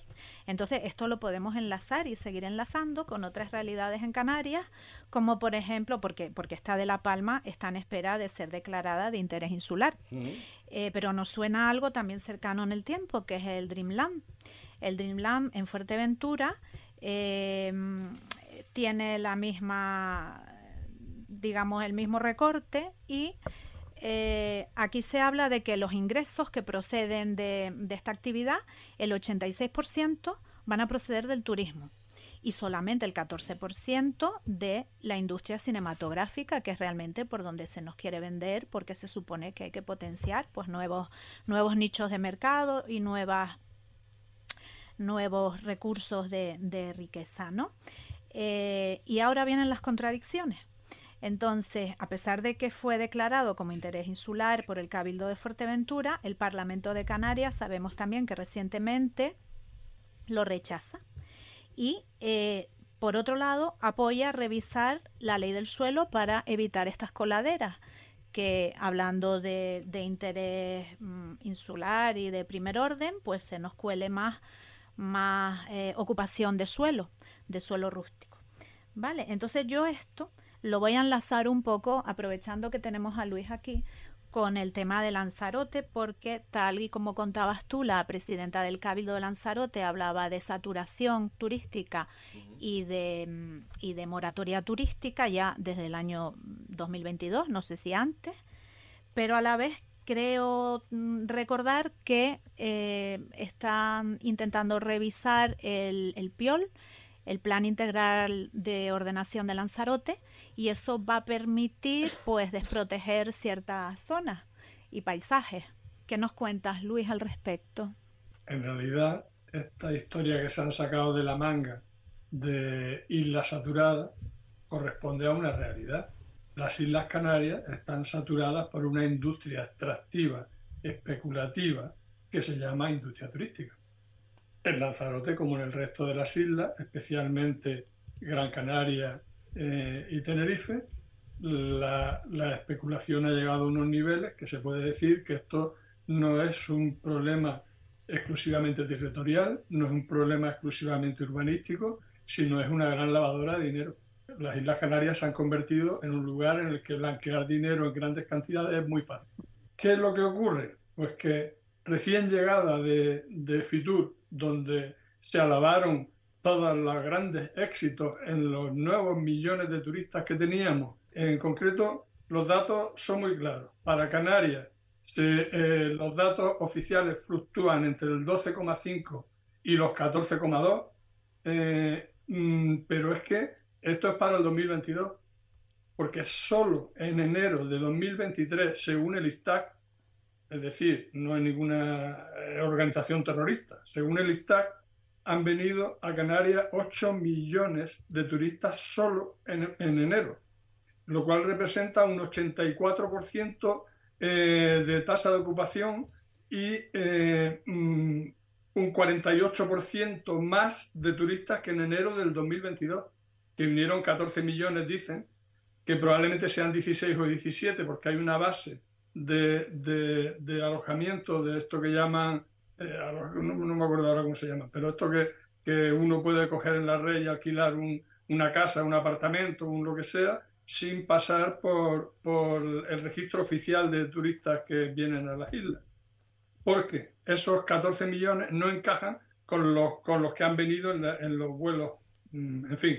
Bueno, recién llegados de, de Fitur, donde, donde Mm, alabaron lo que todos los turistas que venían, las nuevas líneas aéreas que han conseguido, los nuevos contratos con otros turoperadores, el influjo para intentar traer chinos y, norteamericanos, la oferta que han hecho de traer a Canarias, a todas las islas, eh, jubilados para que pasen aquí el invierno de toda Europa, eh, con lo que eso significa mm, de, ocupación de infraestructura, ocupación de sanidad, ocupación de suelo, ocupación de vivienda, pues no se le ocurre más que para intentar recuperar votos de la, gente vinculada a las organizaciones sociales y medioambientales, votos que han perdido sistemáticamente porque hacen justo lo contrario de lo que dicen, no se le ocurre más que decir que la isla está saturada y que vamos a ver, ver un plan. Pero es que hace dos meses intentaron cargarse el plan insular con el fin de dejar sin normativa eh, eh, el conjunto de la isla para poder seguir haciendo disparates como una un proyecto que tienen ahora mismo encima de la mesa de una autovía absolutamente innecesaria por el medio del cable, suelo rústico de protección de paso de cable, eh, de entre cuatro y seis carriles, no saben todavía definitivamente si van a hacer cuatro o van a hacer seis, mm, con unas inversiones brutales solamente en, en expropiación eh, son una cantidad de millones que, que, a mí me salen por las orejas. Y todo porque eh, el rollo es sacarle dinero al Estado por el plan de carretera, eh, el plan, el convenio Canarias-Estado para, para infraestructura viaria. En fin, ¿qué es un despropósito? ¿Qué es un fake? Que en realidad no están haciendo, están haciendo todo lo contrario de lo que dicen. No están tratando de desaturar el turismo de la isla, que como ustedes saben con claridad, eh, eh, es, un, es, un, negocio que en, Canarias a partir de cierto momento solo ha generado pobreza. Pobreza, cuando hablo de pobreza, hablo, hablo de pobreza muy severa. La pobreza infantil en España eh, ronda el 28%, es decir, casi uno de cada tres niños está en riesgo de pobreza severa, pero es que en Canarias pasa, igual que en Extremadura y Andalucía, pasa del 35%. Es decir, más de un niño de cada tres está en riesgo de pobreza si no ya está en pobreza. En España eh, somos los segundos de la Unión Europea después de Rumanía en pobreza infantil. Eh, en algunos lugares, como en Las Palmas de Gran Canaria, el riesgo de pobreza pasa del 40%. Eh, mm, son datos que están vinculados a la industria, porque nos dicen sistemáticamente que vivimos de la industria turística, no han hecho nada para eh, fomentar eh, y desarrollar la soberanía alimentaria o la independencia energética que no sea vinculada a más consumo de suelo. Y todo esto tiene que ver con algunas cosas que son particulares de Canarias, que es que en Canarias la industria de la construcción, la industria de la especulación del suelo y la industria del turismo están absolutamente ligadas. Y todo eso ligado con las estructuras políticas.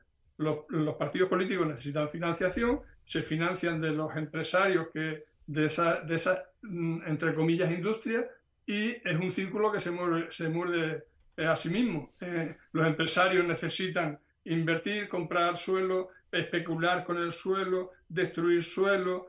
Eh, en Canarias en este momento tenemos encima de la mesa, como decía la compañera, pues vamos a ver, tenemos Cuna del Alma, tenemos Dreamland, tenemos el, el circuito de motor de Tenerife, tenemos el famoso corresor de, de La Palma, tenemos Chirasoria, tenemos eh, la autovía LZ5, esta provista en Lanzarote, mm, y otro montón de pequeñas cosas que se suman a, este consumo de suelo disparatado, sin objeto ninguno, y que nos conduce a, un nivel, a unos niveles de pobreza tremendo. Mm. La, la, media salarial, termino con esto, la media, el salario medio en España para 2022 era, según eh, el Instituto Nacional de Estadística, de 2.086 euros, el salario medio. El salario medio en la industria turística es un 17,4% inferior al salario general, al, salario medio general. Pero es que en Canarias es el más bajo. No son 2.086 euros, son 1.416 euros. Hmm. Y en la industria turística es un 17,4% menos que el salario medio. Eh, eh, es inasumible. Estamos en un aumento de la pobreza que además no va a parar eh, y, que no va a mejorar por inversiones como la de Cuna del Alma o la de Dreamland, etcétera, ¿no? Es una industria sin duda que genera muchos beneficios y sin embargo no todo ese beneficio también para la, población. Vamos, es lo que se vende generalmente. Bueno, a todo esto, de lo que habla Luis Guirao, hay que añadir el caso mediador. como más fuego todavía. En fin, Iván, sí. Sí, yo quería preguntarle a Luis em, si es posible una moratoria turística y cómo es posible que con toda la presión social que está viendo eh, no la hayamos conseguido todavía. Ya lo, lo está trabajando Baleares, eh, siempre nos salen con esas excusas de que nos cuesta dinero, de que el Supremo eh, tumbó la, una moratoria en Lanzarote, que, que, es muy costoso, que no se puede. ¿Es posible realmente una moratoria turística? Vamos a ver, en, para con el plan insular de Lanzarote del 91 que dirigió Fernando Prat, se planteó una moratoria eh, para la construcción de, de, nuevos, de nuevos hoteles y apartamentos y tal en Lanzarote. Eh, mm, incluso se planteó una medida de crecimiento, es decir, podemos crecer eh, un, porcentaje cada año, pero las licencias tienen que pararse, se van a ir dando secuencialmente, etc. A partir de ahí, de esa experiencia en la que se propuso en Lanzarote, se propuso lo que fueron las directrices del gobierno de Canarias, que fueron, no sé, del año 94, 95, aún no recuerdo con exactitud, eh, que trataban de hacer algo similar para Canarias, pero era todo pura fantasía. Eh, en realidad, la moratoria de Lanzarote estaba bien planteada, pero los empresarios turísticos la tumbaron en los tribunales. Eh, hay que pensar que igual que ocurre en todos los sectores de la sociedad, que hay personas eh, honestas y limpias y personas que hacen lo que sea por un céntimo, pues también en los tribunales ocurren estas cosas, ¿no? En la justicia también. Hay gente para todo. Hay gente muy competente y que trata de hacer su trabajo con mucha dignidad y yo creo incluso que son mayoría, pero también hay una minoría que sobre ellos pesa una duda enorme sobre cómo afrontar las cosas del bien común. Ya muchos oyentes seguramente al escuchar estos primeros minutos de reflexión en este tema que estamos tratando, la trinchera verde, justificarán o apoyarán o entenderán estos gritos en el corazón de la propia Feria Internacional de Turismo que se celebraba en Madrid hace unos meses. 14 millones de turistas en Canarias. Canarias sostenible y natural.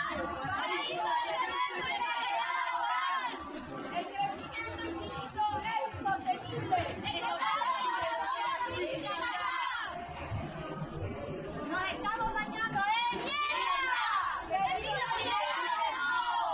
El sonido, como decíamos, que se daba en, Fitur con varias activistas, eh, varios activistas que se citaban en, Madrid y rompían ahí en el pabellón de, Canarias. Y Elena, tenemos a, María, que estuvo ahí precisamente. Sí, sí, estoy oyendo ahora esta locución y es que mm, siento la misma emoción que el, yo creo que era un sábado que estaba yo en el supermercado y me llegó, me llegó un vídeo, digo, anda, y como no tenía auriculares, lo puse a todo volumen en la cola. Igual que cuando vas al médico, estás en la guagua y alguien te pone un vídeo al lado, pues igual, aquello resonó en la cola del supermercado. No sé, yo sentí mucha emoción. Eh, no sé, María, cuál es tu visión ahora que ha pasado un tiempo, de cómo fue el momento, me imagino los nervios, eh, la acogida, eh, la cara de sorpresa de la gente, pues no sé, opiniones a favor, en contra, igual alguien que te, que te abraza o que te No lo sé. Cuéntanos un poquito. Los políticos no creo que te hayan mirado muy bien, ¿no? Hay de todo, te sorprendería, ¿Ah, ¿eh? Te sorprendería.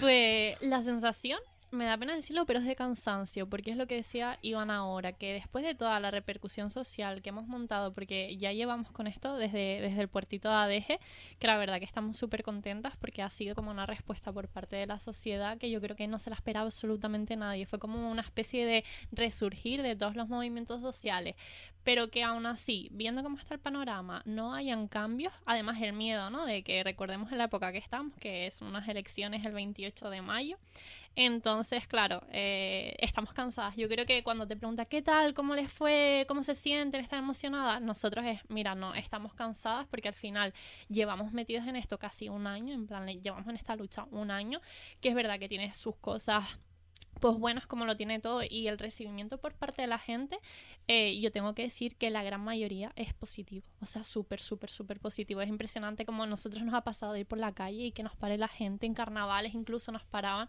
y gente que, que no conocemos de nada nos diga, oye, gracias por lo que están haciendo, eh, de verdad, gracias. Y gente mayor, gente de todas las edades, entonces crear como esa conciencia en la gente, esa parte maravillosa, pero realmente donde la tenemos que crear, bueno, donde la tenemos que crear, no, eh, esto al final está en en, en manos de las instituciones, ¿no? Y si ellos al final pues no ponen de su parte, pues poquito podemos hacer nosotras también. Bueno, ahora vimos como incluso en el carnaval de, de, Santa Cruz las murgas tuvieron ahí el tema medioambiental tuvo bastante protagonismo. Yo creo que esto es sí, nos invitaron, de hecho, estuvimos algo novedoso. allí con ellos. Sí, sí, pero eso te digo que el despliegue social que, que se ha tenido después de lo del tema de salvar el puertito, nosotras eh, nos han llevado a Chirasoria, hemos estado en el proyecto de Chirasoria, fuimos a Dreamland también en Fuerteventura. La verdad que no hemos parado, nos escriben eh, de todas las islas de La Palma, ahora nos están escribiendo un montón cómo nos organizamos, qué es lo que deberían hacer ellos para que el movimiento sea al final tan eficaz, ¿no? Y es como, es que es tanto trabajo y es tan agotador porque al final todas pues eh, tenemos nuestras familias, nuestros estudios y al final lo dejas todo. O sea, nosotros nos vimos como cuatro meses absorbidos que estábamos como una especie de burbuja que, que no sabíamos, ¿no? Y si es verdad que lo del Fitur eh, fue, fue tremendo porque ni acampamos ni nada, ¿no? Sino simplemente fue, además fue una acción súper limpia, no tuvimos ningún tipo de consecuencia legal que nosotras estábamos un poco asustadas por por esa parte, pero la verdad que, y bueno, y el recibimiento allí fue increíble por parte hasta de policías. Nosotras pensamos que iban a ser mucho más duros y, y para nada, nos, nos, trataron hasta bien incluso. Y nos da pena, ¿no? Que nos traten peor fuera que, que aquí en, en, Canarias, pero bueno. No sé yo si, si ha habido a lo largo del tiempo de Fitura algún tipo de acción de protesta, no, no sé.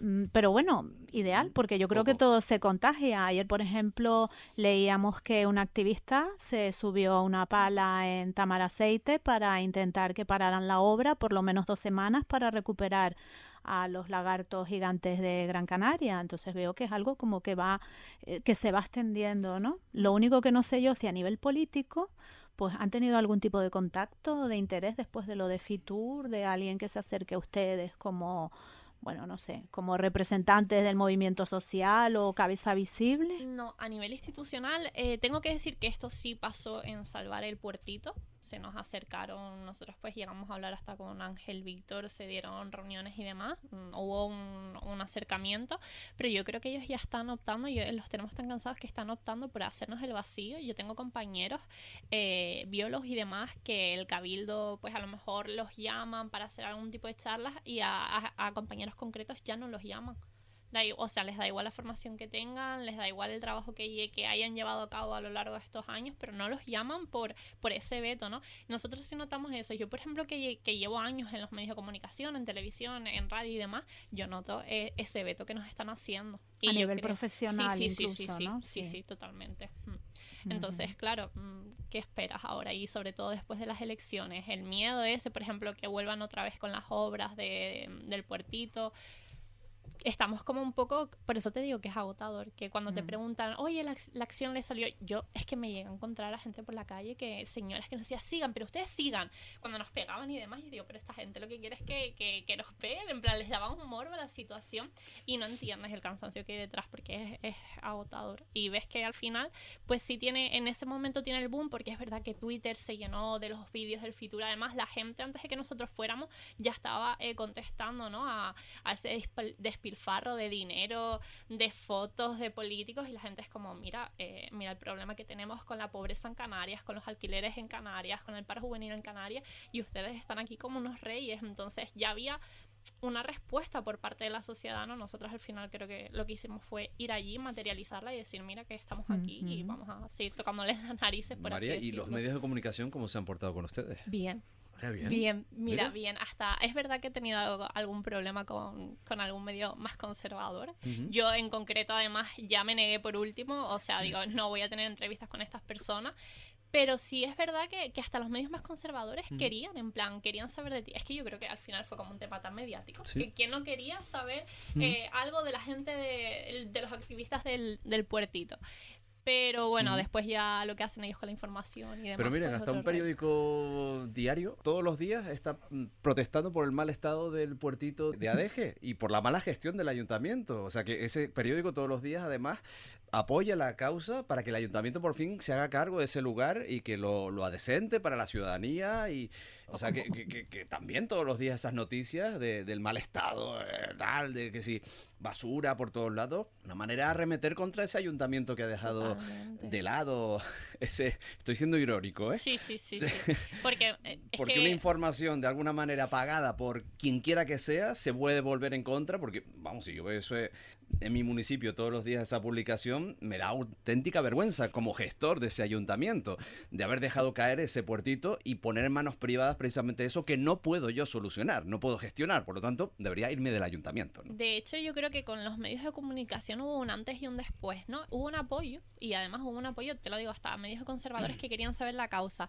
Cuando esto empezó a ser una preocupación para los poderes fácticos, por así decirlo, era semana tras semana diciendo de todo, es decir, eh, gente que no va, o sea, gente que va en contra del progreso, gente que lo que quiere es que ADG no progrese. Fue como, eh, además, fue muy descarado, nosotros guardábamos las portadas del día, del diario de avisos y demás, y hacías las comparaciones de una semana a otra cuando empezó a hacer preocupación, y fue como un blanqueamiento, sobre todo con ADG, lo que tú dices, de que poco más que nosotros éramos los que estábamos incitando a que la gente saliera de fiesta, ensuciara el puertito, como que éramos los culpables de todo, cuando hay unas personas que tienen una responsabilidad, que tienen unos cargos públicos, que son los que se tienen que hacer cargo de ese ayuntamiento.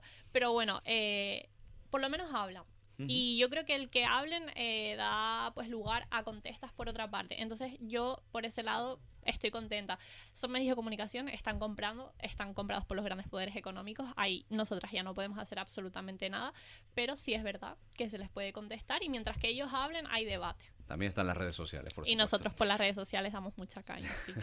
¿Iván? Sí, me gustaría preguntarle a María em, si creen que han conseguido cambiar algunas mentalidades a pesar de esa, de esa batalla mediática de los, de los medios de comunicación antiguos. Ahora, por suerte, tenemos las redes sociales y no los necesitamos tanto. Pero creen que han conseguido cambiar mentalidades, esas frases que hace tiempo, me acuerdo, eh, Pablo, Pablo Martín cambiaba en internet de vivimos del turismo Ah, el turismo vive de nosotros. ¿Cree que eso está calando en, la sociedad? Yo creo que sí, yo, pero además eh, 100%, de hecho es algo que incluso con el mismo Pablo, Pablo y yo a lo mejor salimos a la calle y viene gente eh, que es 20 años mayor que nosotros, que no deberían ni siquiera de, de, tener como la misma mentalidad, ¿no? Y dicen, oye, pues sí, pues nosotros necesitamos este cambio. Realmente yo creo que había gente que es que no sabía que este problema existía o no sabía cómo darle nombre a ese problema. Y una vez nosotros, sobre todo que Pablo comunica mucho en redes, yo comunico mucho en redes, eh, y además eso es una herramienta mm, para mí súper eficaz porque llega rápido y es gratuita, le llega a todo el mundo. Y mm, que es verdad que lo malo de esto es que se puede colar cualquier cosa, pero sí es verdad que llegas a todos los públicos. Y yo creo que sí, que, que, que ha cambiado, o sea, que haga es que de hecho lo vemos en la sociedad. Yo creo que al final esto es un tema eh, transversal, pues como puede ser pues lo, como es el ecologismo, como es el feminismo, y que sí o sí esto ya tiene que llegar en las instituciones y ya lo próximo que vamos a ver en los debates del Parlamento sea ecotasa, ley de moratoria, creo que es algo transversal y que ya no podemos salir de ahí, que es una realidad lo que estamos viviendo en las islas, que es una masificación, sobrepoblación y que eso ya está ahí y ya eso no se puede parar. Y yo creo que, que sí, que se ha cambiado. Luis, tú... ¿Ha, valido... Perdón, Elena. No, no, bueno, saber qué, qué, piensa Luis de todo esto, si ha vivido lo mismo en Lanzarote, que si cree también que, que estamos despertando algo de turismofobia o, o, no sé qué opinan. Bueno, yo antes que nada quiero agradecer a María y al grupo de personas que acamparon en unas condiciones muy difíciles enfrentándose a una promotora y a las famosas fuerzas del orden eh, que eh, estaban más para defender a la promotora que a, que a los ciudadanos. Agradecerles su participación en salvar el puertito y, y su acción en Fitur, que ha tenido una repercusión verdaderamente notable entre, entre la gente. Ha sido un chorrito de aire fresco. Es verdad que no cambia nada de la estructura política y empresarial de las islas ni de los que vienen a invertir aquí, pero ha sido un, chorrito de aire fresco, una llamada de atención, algo que hay que agradecer. Eh, mm, con respecto a Lanzarote, Lanzarote, eh, en tiempos en los que César estaba activo, como han puesto en el audio del principio, César no se cortaba un pelo en llamarle la atención a la manada de golfos eh, que se insertan en la política. Eh, eh, mm, nosotros en Transparencia Urbanística hemos seguido hasta el momento 13 macrocausas, hemos, hemos colaborado con, con, las investigaciones, hemos participado en las investigaciones de 13 macrocausas de corrupción. como consecuencia de ello han ido a la cárcel más de 50 personas, alcaldes, secretarios, interventores, jefes de oficinas técnicas, eh, mm, etcétera, ¿no? Eh, esto es un trabajo que llevamos desde 2020, no hemos parado, aunque ya nos quedan las dos últimas causas y ya no, no denunciamos nada más porque es que estamos agotados y nosotros pagamos todos nuestros costos, no recibimos dinero absolutamente de nadie, por supuesto de ninguna institución ni de nada, de nada. Pero la corrupción es un problema muy grave que está en el trasfondo de todo esto. Como les decía antes, en Canarias a lo largo de estos, de estos últimos 30 años de desarrollo turístico que han, dado en llamar, ha sido una, gran lavadora de dinero. Aquí ha venido dinero de todos lados para hacer disparates sobre el territorio, para construir una industria turística que nos está costando dinero y que además hay que ser conscientes. La industria turística actualmente está en camino de defenestración. ¿Cuánto creen que van a tardar de dejar de venir los aviones? ¿5 años? ¿10 años? ¿15 años? ¿Cuánto creen que después de eso van a dejar de venir los barcos? ¿15? ¿20 años? ¿25? ¿Para que ya solo vengan barcos piratas? Eh, eso, es lo, a lo que estamos abocados. Eso es lo que hay. La industria turística está eh, herida de muerte y además la financiamos. El nivel de pobreza eh, en las islas es inasumible. Es una cosa que nos debería llenar de vergüenza y, de solidaridad con la gente que está en una situación muy dura. Y sin embargo, a esto se le hace eh, oídos sordos, da igual, financiamos la, publicidad, financiamos eh, a, la industria turística que además no paga impuestos. Porque nos inventamos la RIC precisamente para eso, para que la industria turística recibiera dinero de todo el mundo, mm, mm, grandes cantidades de dinero porque sabían que no iban a pagar impuestos. Nos inventamos la RIC expresamente para eso. Y eso es la RIC. La famosa Reserva de Inversiones de Canarias significa que estos empresarios que mm, pueden cambiar de yate cada año no pagan impuestos. Sus empresas no pagan impuestos porque se supone que lo van a reinvertir, pero en realidad no hay un control efectivo de la Reserva de Inversiones de Canarias, no lo hay. Eso significa que nos empobrecemos todos, que le financiamos la promoción. Mm, mm, el gobierno de Canarias hizo un super stand en Fitur, eh, siempre lo hace, pero este año hizo un super stand y los datos oficiales que había llevado más de 700 personas. Además de eso, la intervención de cabildos, ayuntamientos, todos los políticos paseándose por Madrid, decenas de comidas, de reuniones con turoperadores. Esta es la verdad. No sé por qué no podemos hablar de esto. Esto es lo que está ocurriendo.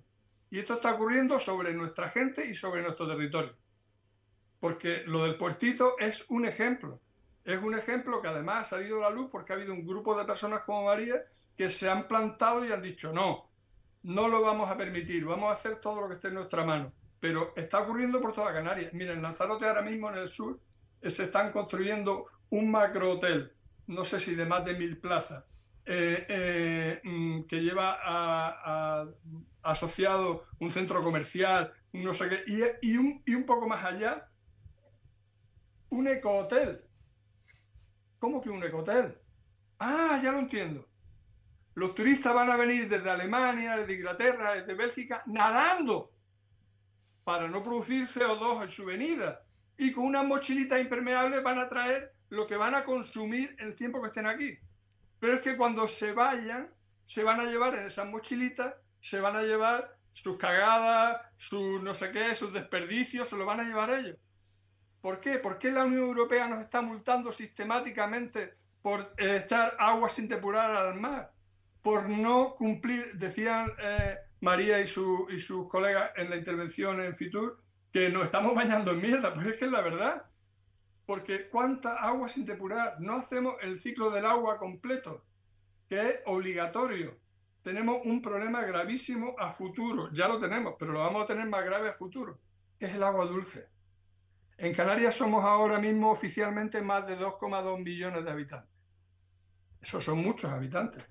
Hay que darles de comer, necesitan tener acceso al agua. ¿Cómo vamos a hacer eso? Si no hay un plan de qué queremos que sean las islas, hacia dónde queremos ir, de cómo ir reduciendo la industria turística. No se trata de no construirnos más, se trata de cómo reducimos lo que tenemos. Luis, tenemos el agua depurada. No. Mira, mira, el otro día, el otro día en acogida teníamos una reunión que, que, se están rifando, que se están rifando por, ¿eh? por las concesiones y por venderle a los ayuntamientos y a, y a, las instituciones públicas que es necesario depuración de agua del mar con lo que cuesta energéticamente eso y desalación. exacto, la desalación, exacto, la desalación y, y con, con, la cantidad de energía que bueno que se consume ¿no? en la propia desalación. La, la desalación ya por sí es un problema que eh, yo creo que para que ustedes hagan un programa exclusivamente dedicado a eso. Hmm. Pero la depuración, eh, eh, la semana pasada, el viernes de la semana pasada, teníamos una acogida una reunión en la que invitamos a venir a uno de los directivos del colectivo de regantes de Lanzarote, es decir, de los agricultores que necesitan agua para regar, que han hecho un proyecto para hacer, porque ¿qué, con, ¿qué problema nos encontramos con el agua depurada para regar? Que estamos envenenando el suelo. No, no es una broma, estamos envenenando el suelo. ¿Por qué? Porque los cloros que se utilizan para impedir que esa agua esté llena de bacterias que también llegan, eh, eh, una parte se evapora, pero una parte mínima. Hay otra parte, nitroclorito, etcétera, y otras sales de cloro que van directamente al suelo. Es que además, como no depuramos hasta el nivel máximo, estamos enviando antibióticos, eh, fungicidas, hormonas al suelo de una forma masiva. Eh, sí, sí, sí. Si abrimos ese melón, Luis, vamos a tener que hacer otro programa especial con este tipo de, de, argumentos. Pero vamos a centrarnos de nuevo en, en la parte turística. Eh, Iván, adelante. Sí, el, el, otro día cuando la presidenta del Cabildo eh, comentaba en, en, prensa que, que, la isla se va a declarar con sus fuegos artificiales como isla saturada turísticamente, un periódico, mal llamado periódico, sacaba en, en su web las reacciones de los turistas británicos a esa declaración. Y tengo una traducida, tengo un par de ellas traducidas, voy a leer una, y pone, eh, honestamente muchas veces voy a Tenerife y los canarios dejan mucho que desear, solo he conocido algunos pocos acogedores. Eh, ¿Creen, eh, y vuelvo con lo de la turismofobia, ¿creen que se está volviendo o que Canarias está empezando a tener eso, esos brotes de turismofobia como ya ocurrieron en Barcelona, en Lisboa? Hemos encontrado pegatinas en coches alquiler, en, en paneles de, de senderos con Tourist Go Home. ¿Puede ser esta una reacción de hartazgo ya de, de, de, no encontrar solución eh, legislativa, moratoria, lo que sea, de la población y, y, que se empiece a ver esto más, más a menudo? Nos estamos ajando. que hay de, esos canarios que iban en traje típico a recibir a los turistas en los barcos del muelle de Santa Cruz, con la manilla plátanos y el timple. Isla amable. Eso. Bueno, yo, yo sobre eso tengo una cosa que decir. Eh, eh, cuidado, eh, mientras más hacen las estructuras políticas por permitir el sobao que hacen la industria turística de Canarias, más, más se va a generar problemas.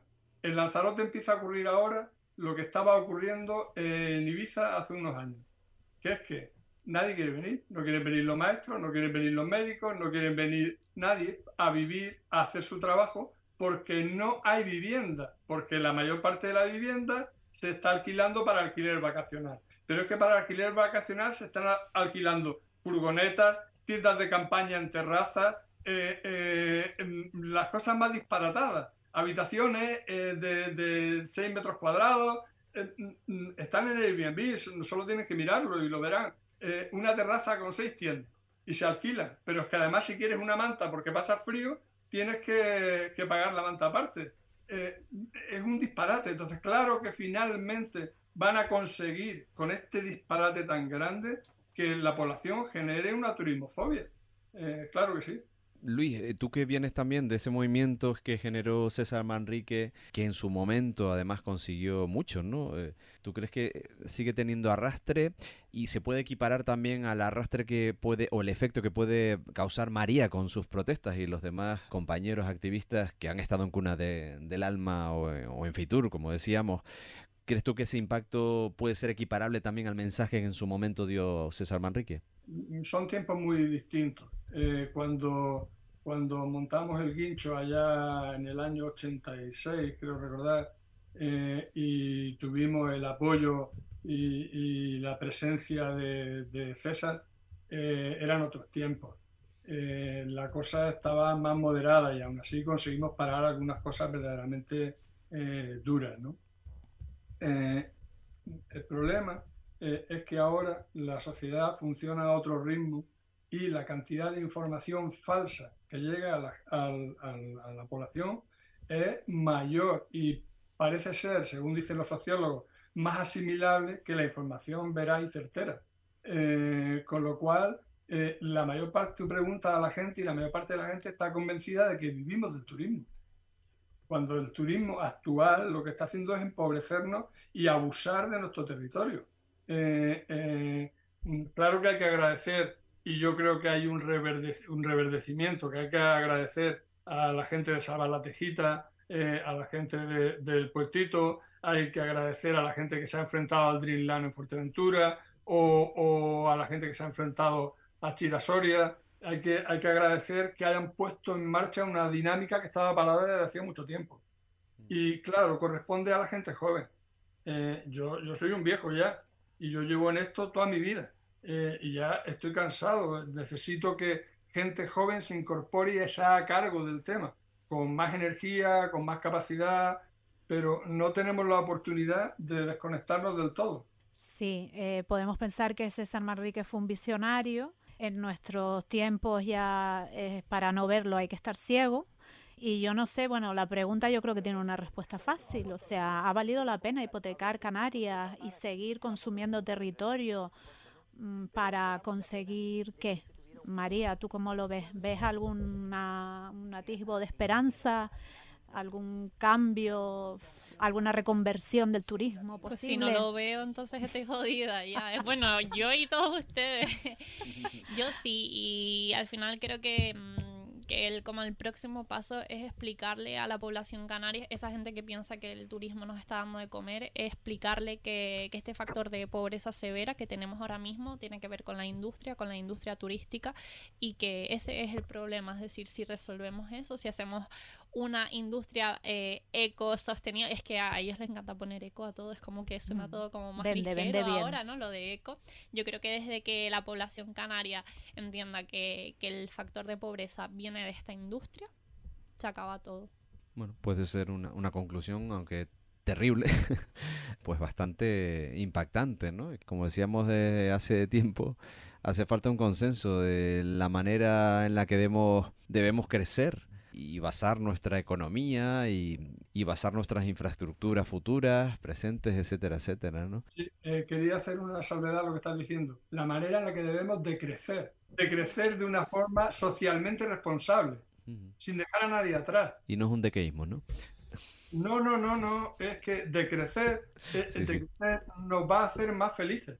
Mm. Es que ahora vivimos en una ansia tan grande en el día a día mucha parte de la población solo por conseguir comer, que de verdad es necesario plantarse y decir a dónde queremos ir.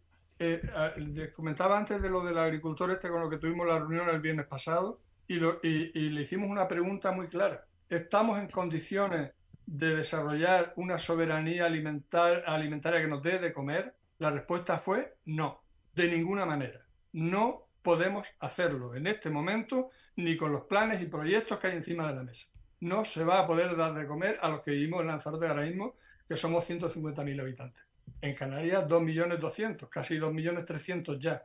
¿Cómo vamos a comer? Si hemos construido la medianía, si hemos destruido los lugares en los que, en los que eh, eh, la gente anterior a nuestras generaciones eh, conseguía alimentarse. ¿Qué vamos a hacer si tenemos un consumo energético brutal? Nada eficiente y una producción cero, porque no producimos una mierda, perdón la expresión, pero podemos llenarlo todo de molinos, pero de molinos que además a partir de ahora ya no van a necesitar un informe de impacto ambiental. ¿Cómo? ¿Esto qué locura es? Eh, vamos a permitir, además, ni siquiera son eh, en molinos públicos, ni siquiera una producción pública de energía. No, le estamos haciendo concesiones a gente que viene y que después nos va a pasar un recibo multiplicado por 10 del que estamos pagando ahora. Eh, esto, es, esto es de locos. ¿Qué estamos haciendo con el transporte colectivo? Ahora vamos a hacer trenes al sur para que los turistas se muevan más fácilmente, cuando lo que necesitamos es transporte colectivo público, de calidad, que nos permita a los ciudadanos desplazarnos sin usar un coche. Eh, hay tantos sitios en las islas en los que ni siquiera hay transporte colectivo y cuando lo hay son dos guaguas al día o una guagua, que los chicos para ir al instituto necesitan eh, que alguien los lleve en un coche, etcétera. Es una cosa de loco. Y no nos paramos a pensar en cómo nos tenemos que organizar para que todo eso se pueda corregir. Bueno, pues ya sobre las palabras incluso de, César Manrique vamos despidiéndonos. Muchísimas gracias Luis Guirao por acompañándonos en esta tertulia debate sobre el sector turístico del archipiélago canario. Gracias también a María González que estuvo en Fitur y que también estuvo durante muchísimos meses en esa acampada de cuna del alma y por abrirnos los ojos, por supuesto, y por saber que hay futuro dentro de ese activismo, ¿no? Y presente. Gracias a Iván Cerdeña también, que ha estado con nosotros, compañero de ATAN, y a Elena Espinosa. Gracias. Gracias. Gracias. un abrazo. Es verdaderamente lamentable que autoridades no paren automáticamente ya en Canarias esta especie de especulación caótica que se está vecinando de la manera más catastrófica. No estoy exagerando, no estoy exagerando, no estoy exagerando. Quiero que sepan que esta es una realidad viviente. El incienso, cuyo nombre científico es Artemisia túscula, es un arbusto leñoso muy ramificado, de aproximadamente un metro de altura. Sus hojas son verdes grisáceas y sus inflorescencias amarillas. Es una planta aromática que impregna el aire. Se suele encontrar en suelos pedregosos de zonas bajas y requiere un cierto grado de humedad, aunque resiste bien la sequía. Es un endemismo de Canarias. ¿Quieres ser amigo de la naturaleza? Hazte socio. atan.atan.org Ahora tiempo para la reflexión con Eustaquio Villalba, geógrafo y portavoz de ATAN. El atril de ATAN. El circuito del motor, un caso de atentado ambiental y de despilfarro del dinero público. Hace poco menos de un año, el largo periodo de coalición canaria en el Cabildo dio paso a un nuevo gobierno presidido por un socialista en coalición con el Partido Ciudadano y con el apoyo de Podemos. El cambio parecía indicar un nuevo rumbo en la institución insular, un nuevo modelo económico que iría en dirección contraria al desarrollismo había tenido Coalición Canaria como meta. Un desarrollismo que estaba llevando a Tenerife al colapso y a la destrucción irreversible de nuestro patrimonio natural y cultural. Un nuevo enfoque era necesario. Había que cambiar las políticas energéticas, de transporte, de turismo, sobre todo, hacía falta una gestión basada en la honestidad y la coherencia. Pero, en poco tiempo, se hizo evidente que el cambio solo significaba más de lo mismo. Cambiaron las personas, pero no el modelo. Los nuevos responsables de la institución continuaron midiendo su éxito como gobernante por el crecimiento exponencial del número de turistas, el de coches, de los kilómetros de carretera o nuevos puertos pero no en las inversiones en asistencia sanitaria, en educación, instalaciones para el deporte básico, en energía limpia, en protección de la diversidad o en infraestructura de protección social. La inversión de más de 50 millones por parte del Cabildo en un circuito para carreras de coches y motos deja a las claras que los actuales rectores del Cabildo apuestan por despilfarrar el dinero de los contribuyentes en una infraestructura innecesaria, que además implica un gravísimo impacto ambiental, es una instalación que se salta la normativa legal utilizando un informe de impacto ambiental caducado y por si fuera poco, contribuye al colapso circulatorio en una zona más que saturada por el tráfico. Esta decisión deja bien claro que prefieren dedicar el dinero público a un circuito para los amantes de las carreras, pese a saber, por múltiples informes, que será una inversión ruinosa, y prefieren no destinar esa enorme cantidad de dinero a resolver los graves problemas sociales y ambientales que tenemos en la isla, como son nuestra sanidad, que se encuentra entre las peores de España, la educación en todos sus niveles, que está asfixiada por la falta de financiación, y tampoco hay presupuesto para estos señores para proteger los espacios naturales. Pero a estos políticos no les importa.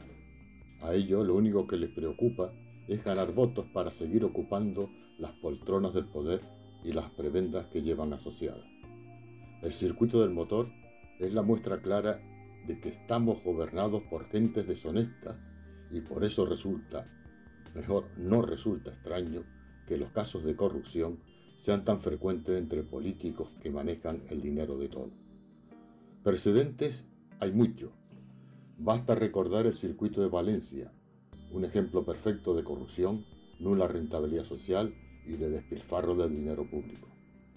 Esperemos que este disparatado proyecto no se ejecute y que no sirva para engrosar la larga lista de las corruptelas y grandes disparates de los políticos canarios. Ejemplos hay muchos, algunos muy recientes y de plena actualidad.